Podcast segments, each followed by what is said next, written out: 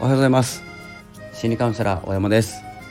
いつもお聞きいただきましてありがとうございます、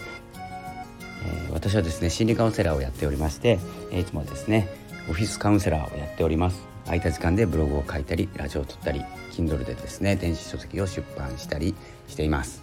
えー、この番組はえー、波町ラジオを運営されているともさんのご協力で放送しております。ともさんいつもありがとうございます。感謝しております、えー、ということで、えー、12月17日、えー、さっきも撮ったから2本目になるんですかね。2本目のラジオ更新配信していきたいと思います。今日もよろしくお願いします、えー、今日のお話なんですけれどもえ先ほどはですね、えシーズという私が、え参加させていただいているコミュニティへのですね告知をさせていただきました「幸せの種」え、内容はですねもうぶっつけでいきたいぐらい、え、熱でお話ししたいなと思います実はただちょっとですねリレー配信なので責任感をちょっと感じるというかですね気にしいな性格、えー、神経質で、えー、そんな性格なので少し、え、話す内容を書きたいなと思っております。で予定はですね先ほど予定の管理されている方にですね連絡をしましてメンバーの方ですね12月23日、え時間取れそうだなと思ってですね連絡を入れております。夜夜ですね、えー、スタイフ配信まあもちろんですね僕今メインでやってるので配信したいなと思っております。えよければですねお聞きいただきたいなと思っております。ちょっと告知が多すぎて申し訳ございません、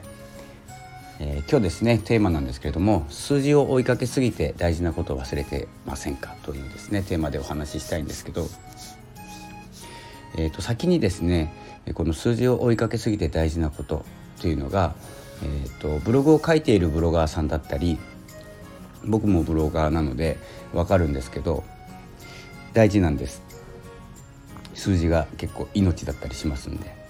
えただですね数字がどこに動いてるかっていうのもその次大事になってくるっていうのが、えー、アナリティクスとかですねデータを見て、え、やるんですけど、まあ、その大事な方もいらっしゃってただその何て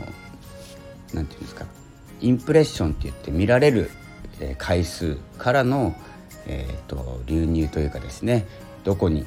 来ていただけているか見ていただきたいページとか誘導したいところに行っているかっていうのが大事になっていてえー、っとですね本質そのアクセスは多いに越したことないんですけどしっかりと道筋を立てていかないと、えー、見るだけ立ち寄っただけという数が増えすぎて、えー、そこからのクリック率とかですねあの、え読まれる記事の、えパーセンテージっていうのが逆に下がってしまう。これツイッター使ってれば分かるんですけどツイッターをやると、えー、すごく上がるんです。で僕もツイッターと YouTube をリンクさせていてえっ、ー、と1回ですね軽くバズったんですよね。それが読書についての動画だったんですけど、えー、で私心理カウンセラーをやってるのであんまり深いお話はえちょっとご想像にお任せしたいんですけど心理カウンセラーをやっていて、まあ、心の悩みを、え抱えている方の、えー、どこかですねチャンネルに、えー、紐づいたというかおすすめチャンネルじゃなくて関連チャンネルに載ったんですよ。そしたらですねいきなりアクセス増えたんですねその日だけ。でもですねその内容っていうのがまあ、いつものようにこうあまり中身のないお話をですね読書好きな、まあ、雑談みたいなことを喋ってた動画だったので見る人がいないそして見てもすぐ離れるという状況ですごい何て言うんですかインプレッションというか数字見た目の数字だけボンと上がってですね中身見てもらえてないっていう状況になったんです。でそんな感じでですね、まあ、数字っていうのはあのそこからどうなったかが大事で例えばツイッターのフォロワーさんもそのフォロワーさんからどうなったかっていうのが大事になってくると思います。ただ増やすだけだったらおそらく増やせます。増やせそたる増やせそうです。ちょっとカミカミで何言ってるか分かんないんですけど。なのでまあそこでですねまあこの数字を追いかけすぎて大事なことを忘れてないかと言われたらですね数字を追いかけることが良くないことだと思われがちなんですけれどもそんなことは一切なく、えー、私もですね数字を追いかけるんです。あの性質上。で大事なことを忘れてないかと言われると大事なことは数字を追いかけることなんです。僕にとって。で意味男の子に多いんですけど意味もなく何かを集めたりするんですよね。でまあコレクターと言われる方、まあ、意味があるんでしょうねそれは意味というのは楽しいんですで楽しいが結構ですね大事になってくるなと思っていて先ほど書いたブログには、えーと、紐づかないとですね、えー、フォロワーを増やすのはいいんだけどアクティブフォロワーがどのぐらいいるのか、えー、連絡を取るわけじゃないんですけれどもアクションを起こしてくれる、えー、そのフォロワーさんは何人ぐらいいるのかって考えたら結構少ないんですよ。で僕の場合ですねあの基本的にはあのコミュ障なんで自分からアクションをあまり起こさないタイプなんですね。なのでそういうのも紐づいてきて目的は何なんだというふうになるんですけど僕は数字を、え見るのが好きで増えるのが好きででそれを見るとモチベーションが上がって楽しめるとかですねそんなような、えー、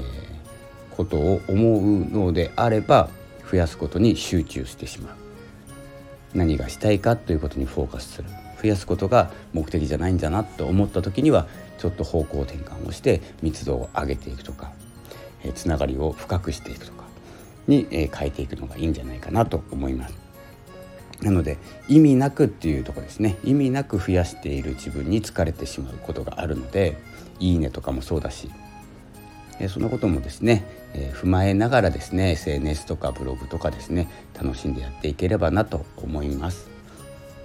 やっぱり自分が楽しいと思うことを先に、え自分の満足とか幸福というものが待ってると思いますので追いかけるのは、え悪いことではございません。えということで、え今日はですね先ほどパソコンが壊れてしまって、えブログも書けるかなと思って試しに書いてみたらですね、えまあ、古いパソコンなんですけど、え Windows7 を無理やり10に上げたようなえー、パソコンを引っ張り出してきて動作は遅いんですけれども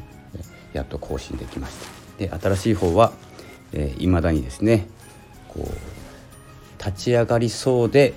ロゴが出て消える。立ち上がりそうでっていうのをずっと繰り返してるような感じなのでどっか故障してんだなと思ってですね今のところは直ってません。なので、こちらのパソコンで更新しようかなと思っております、それではですねシーズ私の所属している、